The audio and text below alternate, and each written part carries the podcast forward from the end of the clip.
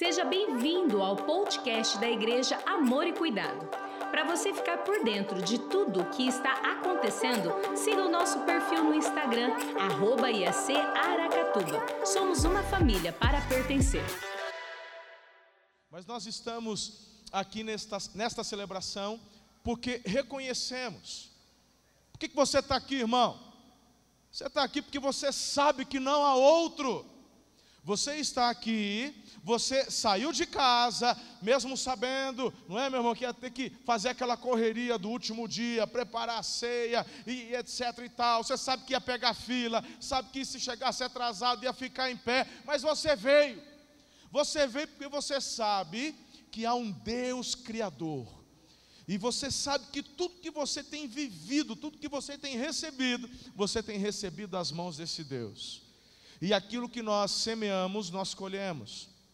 Eu já tenho dito aqui há muito tempo que eu, Marcelo, não abro mão de passar a virada do ano junto na companhia dos meus irmãos no altar de Deus, clamando, agradecendo.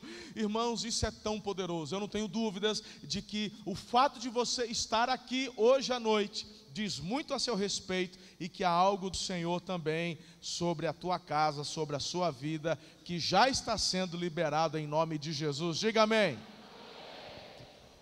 Como igreja, queridos, nós precisamos entender que a gratidão é uma das coisas que nos marca como cristãos. Gratidão tem que estar no nosso coração.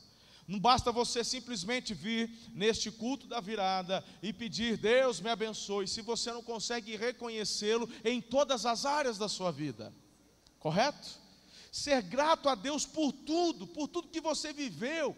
Eu recebi tantos recadinhos nesse, nessa última semana de filhos na fé, pastores, de que, ovelhas que são filhos espirituais, dizendo, pastor, como sou grato a Deus pela igreja, pela sua vida, pelo seu pastoreio. E eu conheço, sei da história, não de todos, mas de muitos irmãos, que passando às vezes por dificuldades, problemas, aflições, mas que chegam num momento como esse, levantam suas mãos aos céus e dizem: Ebenezer, até aqui nos ajudou o Senhor. Até aqui nos ajudou o Senhor. Isso é muito importante, querido. Então, nutre Nutra no seu coração gratidão a Deus. Diga amém, igreja. Esse foi o ano de vencer. Foi porque, meu irmão, daqui duas horinhas, três horinhas já foi. Foi o ano de vencer. Foi o ano de vencer. E você viu aqui algumas poucas coisas, alguma, algumas poucas coisas na nossa retrospectiva. Porque aconteceram muito mais. Nós não teremos tempo para poder passar aqui um vídeo contando e relatando tudo aquilo que Deus fez. Mas eu queria que você fizesse uma linda festa, porque eu vou trazer, eu vou chamar um cartaz aqui, e esse cartaz vai trazer o número das pessoas que se tornaram membros da nossa igreja nesse ano de vencer, através do batismo, da reconciliação, que vieram conosco nesse ano. E eu queria que você fizesse, porque a Bíblia fala que quando um pecador se arrepende, tem festa no céu, pastor Wagner. É? Se quando um se converte, tem festa no céu. Quando você olhar o número de quantas pessoas se converteram e vieram para a família Amor e Cuidado nesse ano, eu queria que você fizesse uma linda festa de gratidão a Deus. Posso contar contigo para glorificar o Senhor por isso, nesse ano de vencer? Então, vem escondida, filha, vem, vem. Vem cá, Diandra.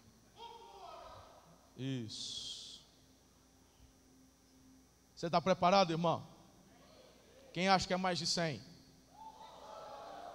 E os que não levantaram, acha que é menos? Ah, é mais. Quem acha que é mais de 200? Mais. Vocês ganharam bastante, bastante almas para Jesus esse ano? As células trabalharam bastante, batizaram bastante gente. Meu irmão, bom, como aqui não é programa de televisão, vou parar com essa graça. E eu queria que você glorificasse a Jesus por 1858 vidas. 1858 pessoas. Olha isso, igreja. Nesse ano de vencer, em 2019, em 2019, Quantas vidas, famílias. Uau! A gente tem que orar e agradecer a Deus por isso agora. Chama a pastora Ana, vem cá, pastora. Eu vou pedir por gentileza que eu vou pregar daqui a pouquinho. Fique em pé só por mais um instante. Enquanto nós temos que agradecer a Deus, queridos, por isso. 1858 pessoas. A família cresceu. A família cresceu.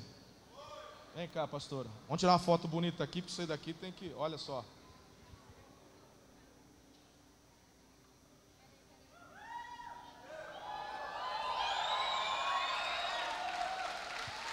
Aleluia.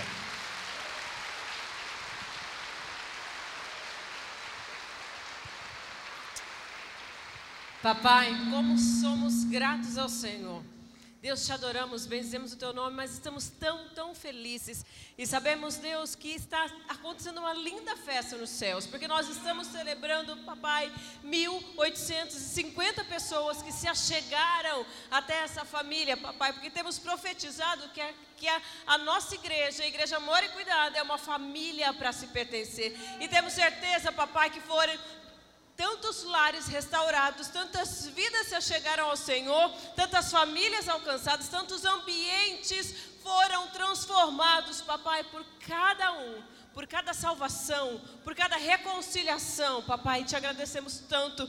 Deus, que o Senhor venha abençoar cada um que tem se doado, que tem entendido, papai, a, a, a tua palavra, ó Deus, e a tua ordem de ir proclamar, anunciar as boas novas, papai, e discipular vidas, e ver vidas e mais vidas se rendendo aos teus pés. Pai, sabemos que muito mais o Senhor fará nesse ano de 2020, Deus. Nós estamos tão felizes, Deus, porque estamos alargando as nossas tendas, Pai, mas sabemos que isso é só o começo.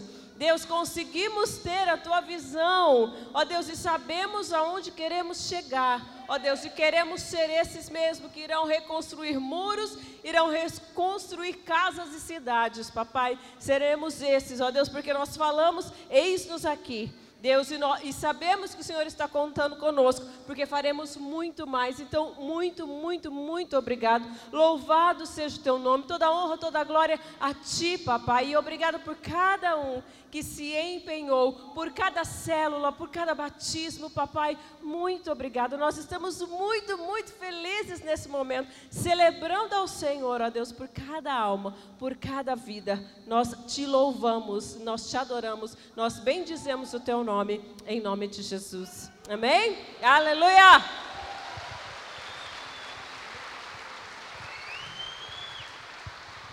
Pode tomar o seu lugar, seu assento. Glória a Deus. Meu irmão, é para comemorar ou não é? Hein, pastor Fabrício? Tamo junto, hein, filhão? Pastor Eliezer? Demais, né? Quero agradecer toda a minha equipe pastoral. Vocês são filhos queridos, amados todos vocês, todos vocês. Eu poderia passar aqui horas falando sobre como vocês têm sido importantes na minha vida, nessa igreja, relevantes, assim como os ministros ungidos também, em cada um dos seus ministérios, desempenhando um papel tão lindo e extraordinário. Eu glorifico a Jesus pela vida de vocês. Estamos juntos, nossos melhores anos ainda estão por vir. Temos tantas conquistas ainda a celebrar com Jesus. E a cada líder de célula, vice-líder, anfitrião, discipulador, discipuladora, a cada voluntário, a vocês que têm se desdobrado, se desdobrado a cada momento, a cada dia, a cada celebração. Nesse final de ano nós recebemos muitos parentes e amigos, não é assim?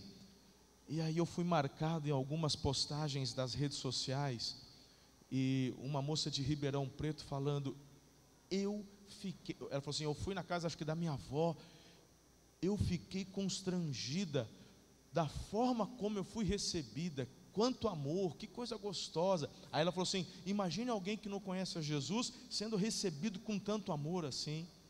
Que lindo, não é? Gostoso, não é? Por tua causa, parabéns.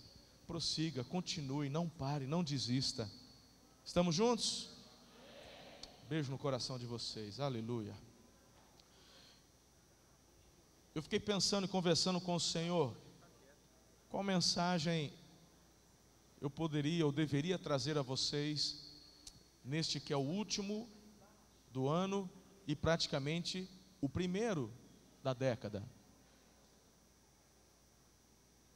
Tantas coisas que o Senhor colocou no meu coração, mas tem a ver com o ano profético que Ele já nos deu sobre a visão perfeita. A visão perfeita tem a ver com nos aprofundarmos naquilo que Deus tem para cada um de nós, como igreja e como indivíduos. Porque Deus não nos vê apenas coletivamente, mas principalmente como indivíduos. Eu tenho dito isso a vocês. Mas o Salmo 42 traz para nós alguns apontamentos que irão nos ajudar a caminharmos em direção a essa visão que Deus tem para nós em 2020 e não apenas em 2020, mas por toda a década que se inicia e daqui por diante, porque o melhor da nossa história está por vir e esse é o tema dessa noite. O melhor está por vir. Eu não sou muito de fazer isso, mas eu acho que vale a pena você profetizar na vida do irmão. Fala para ele: o melhor está por vir. Diga eu creio, diga, toma posse, diga eu creio, eu creio nisso. Com Jesus, sempre o melhor da nossa história está por vir. E o tema já tem uma, uma dica: o melhor está por vir, mas como é que eu vou viver esse melhor? Não se deixe abater pelo pessimismo. Aqui já temos uma dica poderosa sobre o, que iremos, sobre o que iremos conversar nestes próximos minutos. Eu quero ler dois textos, na verdade eu vou chamar você, convidar você a ler comigo dois versículos e depois eu vou ler o texto do Salmo 42. Vamos juntos? Está aí no seu multimídia. A tristeza me consome a vista e o vigor o apetite. Bom, dá para ver que eu não sou uma pessoa triste, porque o meu apetite está em dia, irmão né? Eu não tenho tido esse problema do salmista, né? Não quero ter tristeza, mas eu estou precisando dar uma sarada nesse negócio de apetite. Final do ano tá difícil, irmão. Estou com uma ceia já marcada para lá pela meia-noite e meia. Eu não sei como é que vai terminar. Mas enfim, vamos continuar. Apocalipse capítulo 3, verso 10 diz assim: Eu também o guardarei da hora da provação que está para vir sobre todo o mundo. Tá. Agora acompanhe a leitura que eu vou fazer, só escute. Como a corça anseia por águas correntes, a minha alma anseia por ti, ó Deus. A minha alma tem sede de Deus, do Deus vivo. Quando poderei entrar para apresentar-me a Deus? Minhas lágrimas têm sido o meu lamento de dia e de noite, pois me perguntam o tempo todo: onde está o seu Deus? E quando me lembro destas coisas, choro angustiado. Alguém já se viu assim? Pois eu costumava ir, é, é, é, ir com a multidão, conduzindo a procissão à casa de Deus, com cantos de alegria e de ação de graças, entre a multidão que festejava, porque você está assim, tão triste, ó minha alma, porque está assim tão perturbada dentro de mim?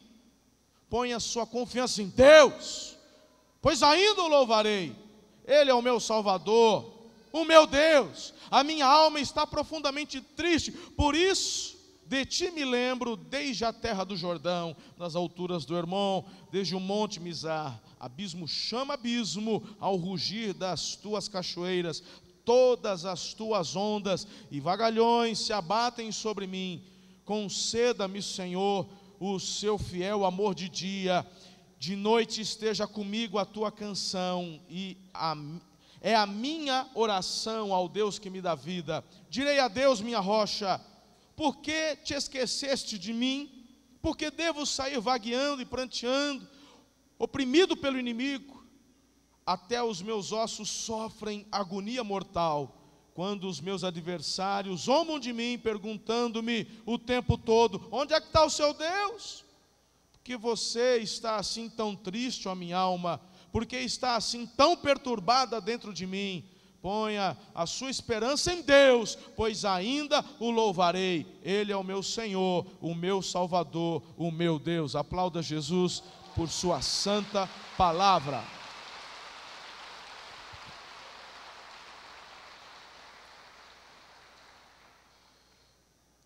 Talvez você pergunte assim, pastor, mas esse texto é meio triste, não é? Não. Na verdade, é um texto realista, porque todo, todos nós passamos por momentos difíceis. E o salmista ele está nessa luta, passando por essa aflição, e muitas pessoas o acusando, e muitas pessoas, como os amigos de Jó, você deve ter problema, ou como a mulher de Jó, amaldiçoa teu Deus e morre. Onde é que está o seu Deus? É muito problema. Mas ele termina de uma forma extraordinária. Ele termina a conclusão do salmista, não é uma conclusão pessimista, mas uma conclusão otimista. Por isso que eu trouxe esse tema para você. O melhor está por vir. No fechamento de uma década, eu quero que você saia daqui confiante de que há algo extraordinário da parte de Deus para acontecer em nossa igreja, em nossa cidade, na sua vida, na sua família, no seu trabalho, nos seus estudos, em nossa nação.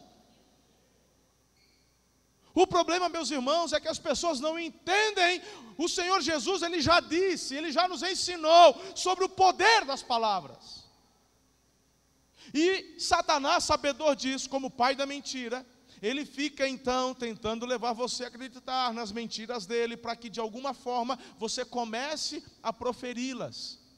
E uma vez que você começa a proferir as mentiras que o inferno brada, essas mentiras, meu irmão, se a palavra tem poder, sim ou não? E é por isso que eu quero que o seu coração seja sarado, para que você vigie aquilo que sai da sua boca para que quando você olhar para o seu futuro, você não pragueje, para quando você olhar para o seu futuro, você declare e profetize o favor de Deus na sua vida. Vamos conversar, vamos procurar entender um pouco melhor sobre os pessimistas e sobre os otimistas. François Guizot, ele disse o seguinte: os pessimistas são meros espectadores, os otimistas são os que transformam este mundo. Irmãos, tem tanta coisa que nos dá até calafrios, vamos falar a verdade. Sim ou não? Quando a gente vai falar sobre corrupção, quando a gente vai falar sobre política, qual foi a atitude de muitos de nós, e eu me incluo nisso, há anos atrás? Ó, oh, isso aí não tem jeito não, acabou. Não é assim que muitos de nós falávamos? Não tem jeito. Acabou, meu irmão. Está lascado. Vamos tentar viver o que dá para viver, porque não tem como mudar isso. Mas essa palavra pessimista tem a ver exatamente com o que eu disse agora há pouco. O inferno nos levando a profetizar o caos, Alexandre. O inferno nos fazendo declarar aquilo que justamente a Bíblia ensina o contrário. Porque a Bíblia diz que em Cristo nós somos mais que vencedores. E o fato de sermos mais que vencedores não tem a ver apenas com a nossa vida eterna que já está garantida quando entregamos nossa vida a Jesus, mas tem a ver com uma vida abundante aqui. Porque o que eu tenho ensinado para a igreja é que Deus não criou esse mundo para o diabo, irmão. As pessoas acham assim que o mundo já se perdeu e aí é por isso que tem tanta igreja que começa a ficar esquisitinha. Se bem que para muitos a nossa é esquisita, né? Tudo bem. É, enfim, mas tem muita igreja que vai se fechando. Começa a inventar um monte de regra que não está na Bíblia. Começa a ficar um povinho assim que não dá para entender, eles não se comunicam, a mensagem deles não traz clareza. Tem gente que sai depois de uma mensagem e o camarada fala assim: rapaz, falou bonito, hein? Falou, mas o que, que ele disse? Não entendi. Mas o cara é fera né? Só faltou uma toga preta e sentar com o pessoal do Supremo, né? Que fala aquelas palavras bonitas e aquela coisa toda. Não, meu irmão, deixa eu te falar aqui. O, o que a palavra de Deus quer fazer é que as verdades, os, a, a, a verdade que, que emana do coração do Pai, tome o seu coração, porque a boca fala do que o coração. A boca fala do que o coração. Tiago diz: como é que pode da mesma fonte jorrar água amarga e água doce? Então, o que o Espírito Santo tem para a tua vida hoje, para te direcionar para algo melhor que Deus quer fazer, é que o teu coração seja cheio dele, cheio da palavra dele, cheio das promessas, cheio das verdades, cheio da graça, cheio das misericórdias, cheio do amor, porque quando teu coração estiver inundado com tudo isso, o que sai da tua boca vai profetizar coisa boa na sua frente. Meu irmão, como isso é difícil para mim. Eu tenho aprendido. Porque quando está tudo bem é fácil. Mas quando você tem que dar bronca num filho, e quando você tem algum atrito com alguém, com algum... é difícil, mas se eu posso aprender, você também pode. Sim ou não? Então, vamos lá. Eu já quero, pela fé, denominar você de otimista. tá bom? Quem é o otimista, irmão? Ah, o otimista. Você já notou como que algumas pessoas sempre parecem felizes. Não importa o que está acontecendo na vida delas. Você olha para ela, tem sempre um sorriso no lábio. Você, você nem imagina que, quais problemas ela está passando, mas você mirou, ela tem, oh glória, ele tem um, um louvor, ele tem uma alegria para te passar. É ou não é? Esse é o otimista. Agora o pessimista, irmão. Deixa eu te falar como é que é o pessimista. O pessimista é aquela pessoa que ela já está predisposta aos pensamentos negativos e tristes. O pessimista é aquele que está assim, ó, um dia de verão, cheio de sol, aí você chega para meu Deus, que sol maravilhoso, que, que, que dia, que brilho. Ele fala, misericórdia, chega a fazer o sinal da cruz, fala, o que, que é isso? A gente torre, é calor demais, as pessoas ficam meladas, não, eu não, não dou conta, esse Araçá, Texas, ninguém merece ficar aqui, tem um sol para cada habitante. Meu irmão falou, opa, bom, entendi, ele não gosta de sol. Só que no outro dia chove. Aí no outro dia está chovendo, aí ele chega, o, o, o, pessimista, olha que gostoso, choveu, está refrescando, ai que delícia, você está de brincadeira comigo? Essa chuva lazarenta caindo, magoando tudo, estou mofando. O pessimista, não importa como está a situação, ele vai reclamar. Ele vai reclamar, ele vai achar um defeito, porque ele já está predisposto a fazer isso. Meu irmão, se você está começando a ficar um pouco em crise, é porque você está identificando algo pessimista dentro da sua personalidade, do seu caráter, mas eu tenho uma boa notícia para você: isso pode ser transformado hoje pelo poder do Espírito Santo, aleluia. O Espírito de Deus está aqui, ele pode transformar você como um dia transformou a minha vida. Sabe, o dicionário mesmo, quando você vai procurar lá, pessimista, olha a definição que, o, que o, o, o dicionário dá. Pessimismo é como uma doutrina ou crença de que o mundo é o pior possível. Você conhece gente assim? Agora vamos parar de cuidar da vida dos outros e começa a pensar em você. Quem nunca se viu assim? Esse mundo não vale nada, não presta, nunca vai ficar bom. Saiu o PT, entrou o outro, tá a mesma porcaria, isso aqui nunca muda. Você só quer reclamar, irmão, você nunca vê. É ou não é? Hã? Agora presta atenção. Por definição, o pessimismo é um estado de espírito contrário ao otimismo, isso é óbvio mas que é caracterizado por ver as coisas sempre do lado ruim. Algumas pessoas chegam a dizer que o pessimismo é quando você perde a capacidade de ver as cores. É uma boa definição. Por isso que o Senhor está te conduzindo para 2020, o ano da visão perfeita Ele tem um colírio para pingar nos teus olhos hoje, para que você pare de ver as coisas apenas no preto e no branco e vai começar a ver novamente as cores da vida. Diga amém, irmão. Me ajuda aí. Fala aí para mim se você está entendendo ou não, onde o Senhor quer te tocar e falar com o seu coração hoje. Faz o seguinte, não pense na ceia ainda, aguenta, irmão. Calma lá, você que não está triste que não tem problema com apetite, segura aí, varão. Segura, porque tem coisa boa do céu para mover seu coração aqui e preparar você para aquilo que de melhor o Senhor quer fazer na tua vida. Diga mais um sonoro amém. amém. Aleluia. Glória a Deus por isso. Eu quero compartilhar mais alguns pensamentos aqui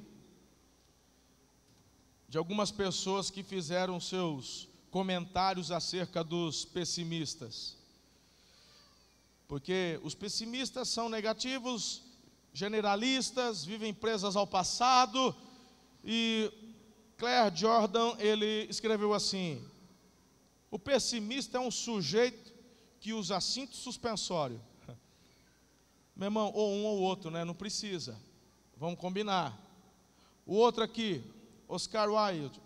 O pessimista é uma pessoa que, podendo escolher entre dois assuntos ruins, ele fica com os dois. Michael Lavine, ou Lavine, pessimista é aquela pessoa que reclama do barulho quando a oportunidade bate a porta. Ei, fala comigo aí, varão. Ei, conhece gente assim? Você está orando, está pedindo, Deus manda oportunidade, mas você está reclamando do barulho que veio para te abençoar. Ó, oh, isso aqui é forte. Não é versículo bíblico não, mas ó, falou, hein? Último. Lawrence Peter, ele escreveu assim: pessimista é um sujeito que olha para os dois lados da rua antes de atravessar, mesmo que seja mão de, mesmo que seja uma rua de mão única. Misericórdia. Que foi eu que errei aqui? Hã? É, quer ser boa? Poxa vida, a reação me surpreendeu. Eu mesmo não achei tão boa essa não. Mas vocês gostaram, tá bom, ok. Vocês fazem isso, né? Tá, peguei. Mas, não, não, peraí. É que quem escreveu isso aqui é gringo, irmão gringo que escreveu isso. E lá eles obedecem a sinalização. Aqui no Brasil é bom você olhar. Fechou? Tá boa, né? Boa. Senão o pessoal começa falando: Meu Deus, eu sou pessimista. Eu sou... Não, calma, né? tem que entender todo um. tem que entender toda uma cultura também, né? Muito bem. Agora, fechando essa parte, vamos entrar. Meu irmão, o negócio está cheio, hein? Porque o ar está ligado no talo e está calor ainda. Amém. De, depois, depois de tudo que você ouviu agora, eu queria que você fizesse uma autoanálise e me respondesse. Qual é a visão que você tem do seu futuro? Quando eu falo de 2020, quando eu falo de década, quando eu estou falando de década, porque, sabe, queridos, nós não podemos ser pessoas imediatistas. Você não pode apenas pensar. Tem gente aqui que só está pensando que hora que acaba o culto para eu ir para a ceia. Quer dizer, a vida dele é, é só é assim, mensurada a, a cada meia hora, uma hora, ele só quer saber. Não. A Bíblia fala que nós devemos confiar no Senhor todos os dias, amém. Mas o Senhor é aquele que nos ensina a projetar o futuro. A vida não é uma corrida rápida, de velocistas, a vida é uma maratona. E quando eu falo para você pensar sobre a próxima década, o que é que vem ao seu coração com relação ao seu futuro? Seja sincero. Se você é uma dessas pessoas pessimistas, preocupadas, não consegue enxergar aquilo que o Senhor quer fazer e vai fazer, porque eu vou te falar uma coisa, irmão contigo ou sentigo, o papai vai fazer. Por isso que nós afirmamos ali naquele, onde está aquele coração bonitão, essa oração: Deus, o que o Senhor fizer nessa geração, não faça sem a nossa vida. Porque eu vou te falar uma coisa, de uma forma ou de outra ele vai fazer. Mas a minha oração é: Deus inclua o meu nome nisso que o Senhor está fazendo. Eu quero fazer parte. Porque quando eu declaro isso, eu não estou olhando da minha capacidade, mas eu estou olhando para Ele. E eu sei que tem um lugar para mim naquilo que Ele quer fazer. E ei, ei, tem um lugar para você também. Essa palavra te, é, é, é uma palavra onde eu estou te convidando, te chamando a fazer parte desse futuro, a escrever esse futuro. Diga amém. Não vale a pena ficar entristecido, não, não, vale a pena ficar amargurado, não vale a pena ficar olhando para 2020 com uma perspectiva ruim. Você tem que começar a escolher melhor quem é que você está ouvindo. Está na hora de você começar a desligar o raio daquela televisão, irmão. Não dá mais para ficar ouvindo é, é, programa jornalístico, irmão. Não dá. Vai assistir History Channel, vai assistir desenho. Cuidado com os desenhos, porque hoje, misericórdia. Até os desenhos você tem que dar uma filtrada. Procure saber, querido, quem é que você vai ouvir porque aquilo que você ouve muda, inclusive, não apenas a sua forma de pensar, mas o teu organismo vai reagir de uma forma, a, a, a química do teu cérebro vai reagir de acordo com aquilo que você receber. Isso é ciência, está comprovado. Se você ainda não leu, eu quero indicar para você o livro do meu amigo JB Carvalho, Metanoia. Você precisa ler esse livro e mudar a sua forma de pensar. Por isso que o Salmo 13, verso 2 diz: Até quando terei inquietações e tristeza no meu coração dia após dia? Até quando eu vou ficar desse jeito? Não é possível que eu fiquei assim em 2019. Como é que eu vou entrar em 2020? Não é possível. Me nego a continuar dessa forma. Salmo 42, o verso 11 do texto que eu li. Por que, que você está assim, minha alma? Tão abatida? Que negócio é esse? Eu não aceito ficar desse jeito eu quero tomar posse dessa verdade que está sendo liberada sobre a minha vida, que o melhor da minha história está para acontecer. É isso que eu quero crer, que eu quero tomar posse. Então, meus irmãos, eu tenho algumas dicas e eu quero passar de forma breve para vocês. E depois nós vamos encerrar orando e profetizando sobre a sua casa, sobre a sua vida, em nome de Jesus. Essa mensagem vai subir para o YouTube, essa mensagem depois o áudio vai para o podcast, vai para Spotify. Eu queria que você depois ouvisse com calma. Eu sei que tem bastante gente hoje com criança que não está funcionando o departamento infantil, então o pai e a mãe não conseguem talvez prestar toda a atenção devida, mas depois, em nome de Jesus, ouça novamente essa mensagem, porque ela é poderosa para poder dar um norte para o seu futuro, em nome de Jesus. Quando o pessimismo bater no teu coração, e olha para mim, vai bater. Um dia o pessimismo vai tentar bater na porta do teu coração. E quando bater, eu tenho sete orientações para você reagir quando isso acontecer. A primeira é: concentre a sua mente em Deus. Porque isso aqui é básico. Isso aqui é básico. Olha lá o versículo primeiro. Como a coça anseia por águas correntes, a minha alma anseia por quem? É esse mesmo cara que está depois dizendo: minha alma está batida, até quando eu vou ficar desse jeito? Mas ele começa dizendo: eu tenho que colocar o meu foco no Senhor. Meu irmão, a pergunta é: o que vai adiantar se você continuar focado nas pessoas? O que vai adiantar se você continuar focado nos problemas? Aí tipo, ai, se eu não focar nos problemas, como é que eu vou resolver os problemas? Não tem gente assim? Mas é Jesus quem fala do que adianta você ficar preocupado com amanhã, porque aqui é uma questão de confiança, não é uma questão de irresponsabilidade.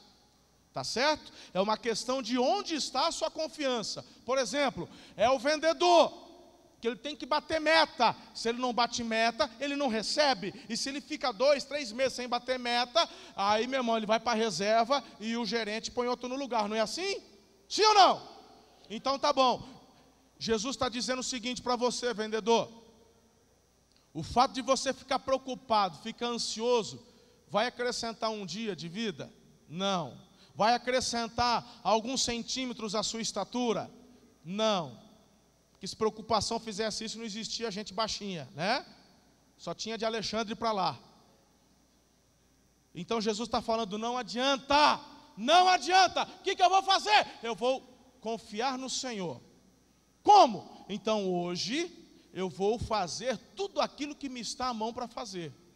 Até mesmo, pastor Eliezer, do hoje, o hoje, eu tenho como incumbência me programar para amanhã. Porque essa é uma das questões muito importantes na vida do brasileiro. Como assim, pastor? Não estou entendendo. Você podia marcar um horário com o pastor Eliezer, pedir umas dicas para ele, como economista, tá certo? Ele vai te dar algumas dicas, porque um dos problemas do brasileiro é falta de educação financeira. Porque faz parte do hoje você se programar para amanhã. Mas o camarada, meu irmão, ele não se programa para amanhã. Ele quer gastar tudo hoje e ele fica preocupado se vai ter amanhã ou não. Não é assim? Então Jesus falando, tá errado esse teu jeito. Quando o pessimismo bater, teu foco está em Deus. E no dia de hoje, faz o que tem que ser feito.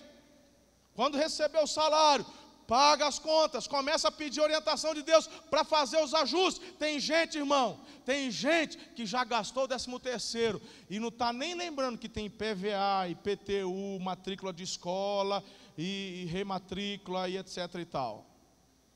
Cadê teu décimo terceiro? O que, que você fez? virou fumaça. Foi assim, o banco pegou. Do jeito que bateu na conta, né? Seria, seria hilário se não fosse trágico. Mas é trágico, irmão. Ou seria trágico se não fosse hilário? Não, não sei como é que é. Foco em Deus. E comece a fazer a sua parte hoje. Comece a se programar. E você vai ver que dia a dia o Senhor vai te ajudar a botar a tua casa em ordem. Diga amém em nome de Jesus. Porque tem gente que vai na igreja como quem vai na, na casa lotérica fazer uma fezinha. Jesus não é para você fazer fezinha, não, Ele é o Senhor da tua vida. E quem é Senhor da vida manda como é que você tem que viver. Não é do seu jeito, não. É obedecendo aos princípios que Ele já pré-ordenou para você e para mim. É fazer do jeito certo, irmão. Vamos botar a cabeça no lugar e obedecer o que Ele já mandou na palavra. Aí tem gente que vem para a igreja, no, é, é, o último dia do ano, eu vou lá para dar uma. Sabe que o pastor benze? Aí tem um camarada que nunca vem na igreja, sabe que o pastor vai, que benze, irmão, que tem negócio de benzer, não.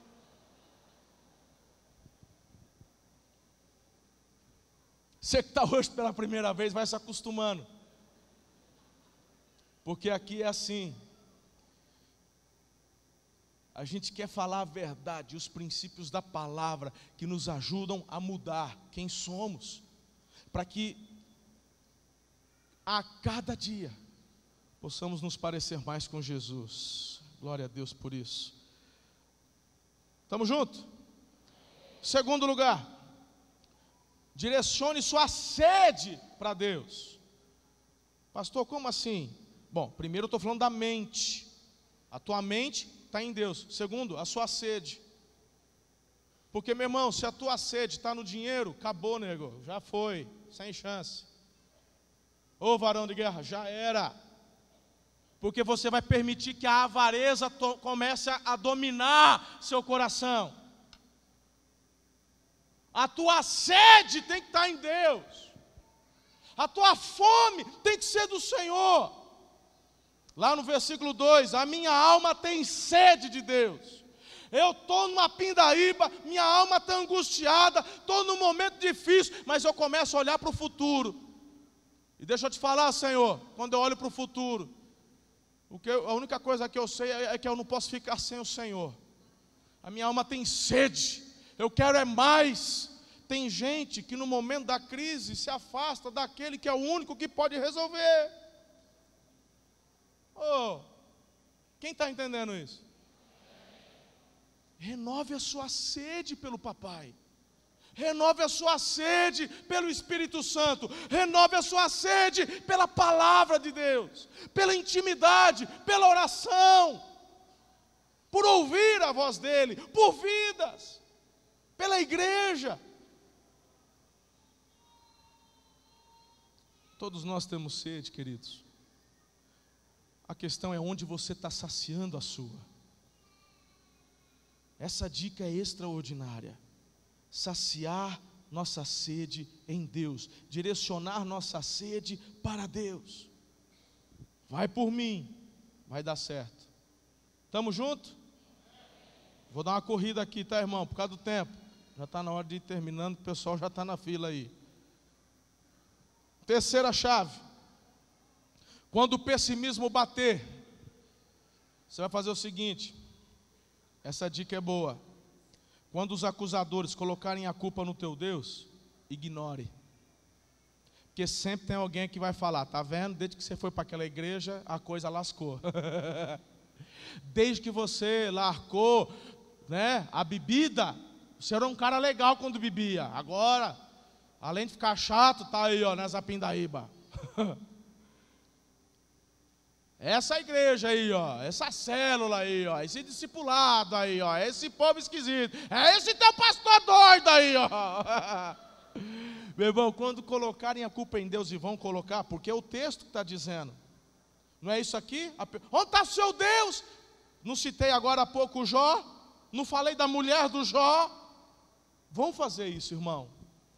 O problema é que as pessoas esquecem que coisas ruins acontecem com pessoas boas todos os dias. Vou repetir, olha para mim, que às vezes você dá uma cochiladinha. Olha para mim, vou repetir. coisas ruins acontecem com pessoas boas todos os dias. E aí, meus irmãos, o, di, o diabo, o inferno vai tentar levar você a culpar o Senhor pelas coisas ruins que acontecem. Mas Deus não guarda, Deus guarda. Mas Deus pode permitir, e quando Ele permitir, vou te falar uma coisa: glorifique o nome do Senhor, fique firme, ignore as acusações, ignore as falsas acusações. Isso aqui é muito importante você entender. Quando você começa a entender isso, a sua vida vai começando a ter um direcionamento mais maduro e o Senhor vai te preparando para coisas maiores.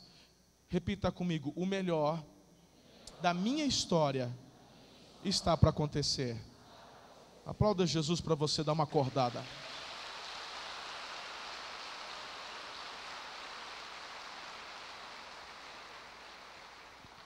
Olha só o que diz Lucas 8,13: creem durante algum tempo, mas desistem na hora da provação.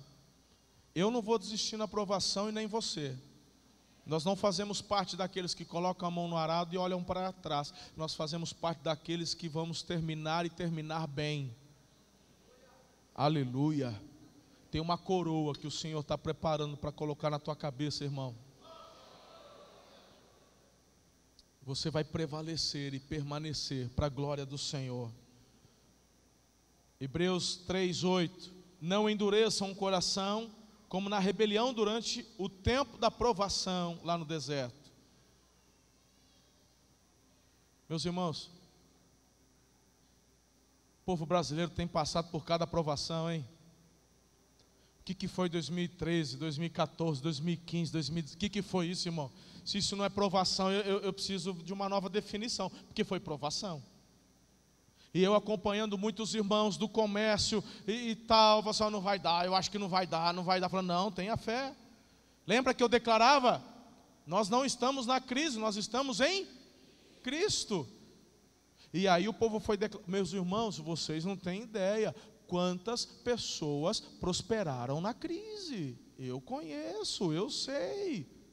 Por quê? Colocaram em prática é isso que eu estou ensinando para vocês hoje. Você tem que escolher o que, que você vai ouvir. Porque se você ficar ouvindo, meu irmão, todo dia, todo dia, vai morrer, não vai dar certo, vai falir, meu irmão, você desiste sem antes começar. Diga comigo, já deu certo. Porque Deus me projetou para dar certo. Aleluia, glória a Deus. Uau!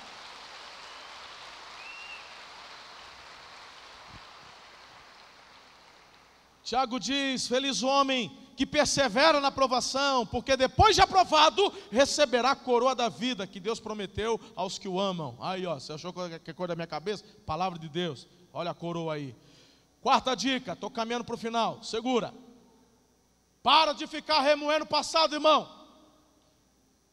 Se você está olhando para frente, então é porque o passado ficou aí. Tem gente que está sofrendo. Agora, eu entendo, tem gente que está no luto. Mas luto também tem um tempo, irmão. Não dá para você ficar 20 anos de luto. Tá certo?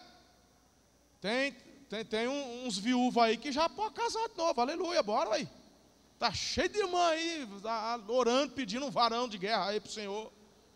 E tem umas irmãs que já pode também. Aí. Mas tem gente que não consegue viver o futuro porque ainda está preso ao passado. Hã? Então, tem um momento do luto, tá? Não sou eu quem vou saber, quem vai julgar. Se é um ano, se são dois anos, mas olha para mim, vai passar. Tem gente, irmão, porque luto não é só de, de, de perda de pessoas, tem gente que está sofrendo luto de perda de um emprego porque ele ganhava 10 mil, agora ganha 2 e ele fica de luto. Faz 20 anos que ele reclama, não, porque quando eu, eu ganhava, porque. Meu irmão, você nunca vai voltar a ganhar melhor se você ainda está preso a algo que você perdeu.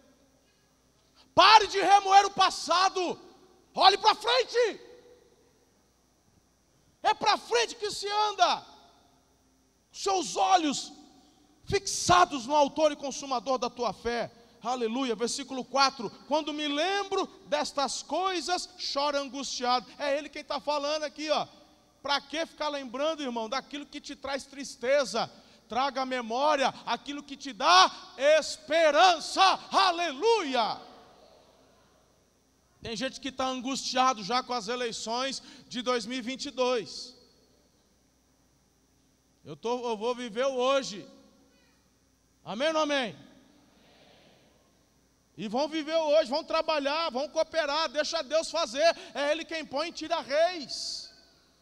Vamos fazer a nossa parte. Aleluia. Eu queria falar mais sobre isso, mas não tenho tempo. Quinto, renove sua esperança na esperança em Deus. O versículo 5: ponha a sua esperança. Olha lá aquela parte ali, ó. Olha lá, ó. Por que, que você está assim, perturbada? Olha lá, ponha sua esperança em Deus. É uma exclamação. E, e o salmista está falando com ele mesmo. Você já percebeu aqui, né? Você percebeu que ele, né, é como se ele estivesse na frente do espelho e falando com ele mesmo: Ô varão, presta atenção, para de ficar chorando, não olha para trás, olha para frente, é o Senhor. Ele está ali, ó, se automotivando, aleluia. Hoje eu estou dando um start com você, amanhã, quando você acordar, for escovar os dentes, Dá aquela tirada remédio daqui de lá, a hora que você dá uma focada, você já fala: O Senhor é a minha força. Esse dia vai ser demais. Eu não vou trabalhar, porque hoje é dia primeiro, vou fazer um churrasquinho, vou comer um soborô. Mas amanhã, dia dois, vou ainda dormir mais tarde, que vai abrir só depois do meio-dia. Mas a uma da tarde. Hum, pessoal do comércio, deixa eu te falar, eu vou receber Aquele, aqueles chato para trocar presente, que tem o pessoal que está. Hã? Olha aqui, hã? Pessoal do comércio aí, você já está aguardando, hein? Dia 2, às 13 horas, aquela fila de gente para trocar. Não serviu e tal, aquela coisa. Você, meu irmão, vai olhar no espelho e vai, eu vou atender. Esse povo que vai trocar presente com tanto amor, com tanto carinho, que eles vão trocar, ainda vão levar mais alguma coisinha que eu vou começar dia 2 assim, ó, com tudo.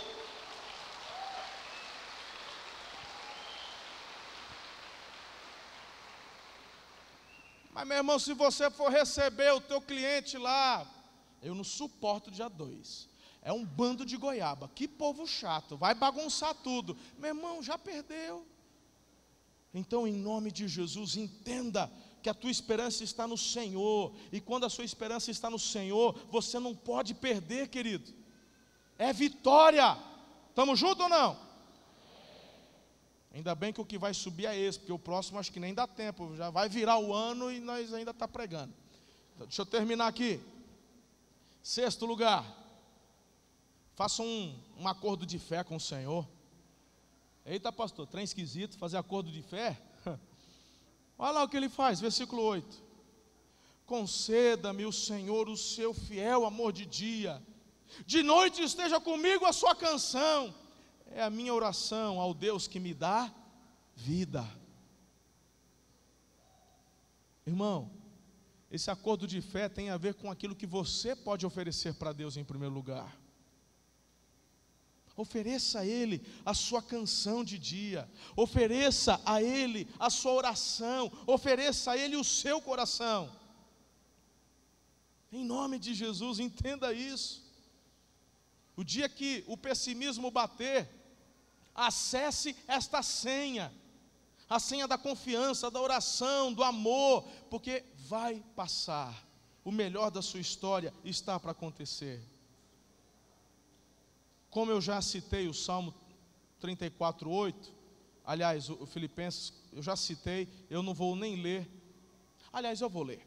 É, Filipenses 4, 6. Olha aí, porque você vai ler comigo. Isso aqui, isso aqui é, é, show de bola, irmão. Leia comigo isso daí. Deixa, deixa entrar no teu coração esse versículo aí, ó. Leia comigo, bonito, forte, vai. Não andem ansiosos por coisa alguma, mas em tudo pela oração e súplicas e com ação de graças apresentem seus pedidos a Deus, e a paz de Deus, que excede todo entendimento, guardará o coração e a mente de vocês em Cristo Jesus. Uou!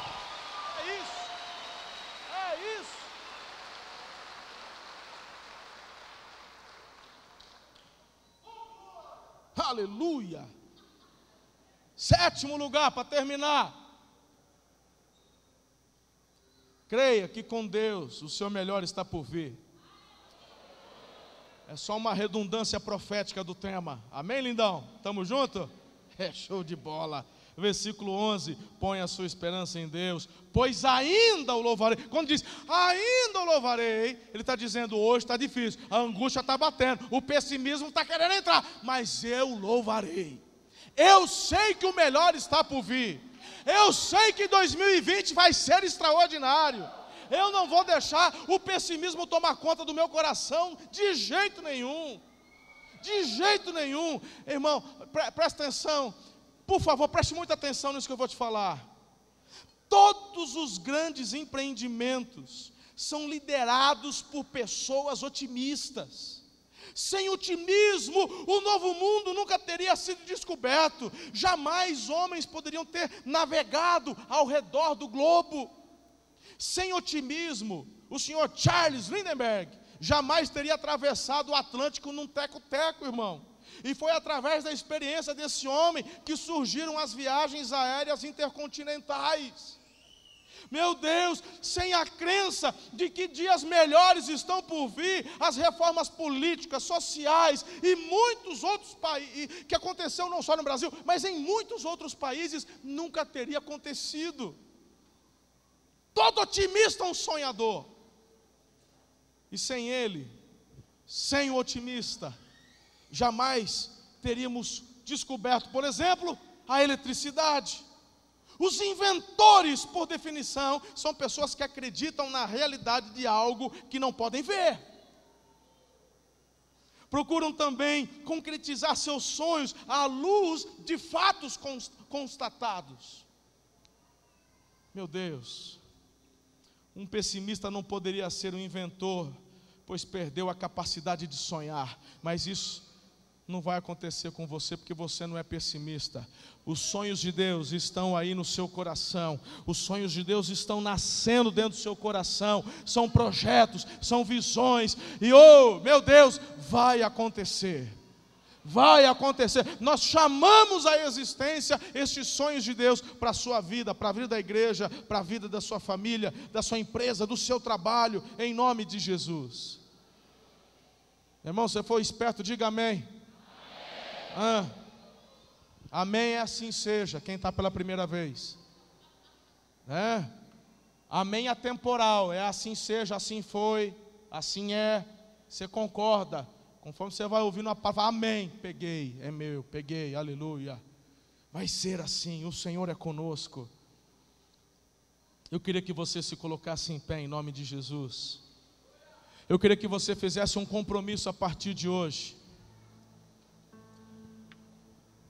Revisando o que nós ouvimos. Eu queria que você fizesse um compromisso de buscar a Deus intensamente, de saciar em Deus todas as suas necessidades, um compromisso de jamais desistir, de não viver do passado, mesmo que coisas tão lindas tenham acontecido, mas você não está preso ao passado, tem coisas extraordinárias no seu futuro que Deus tem planejado para você.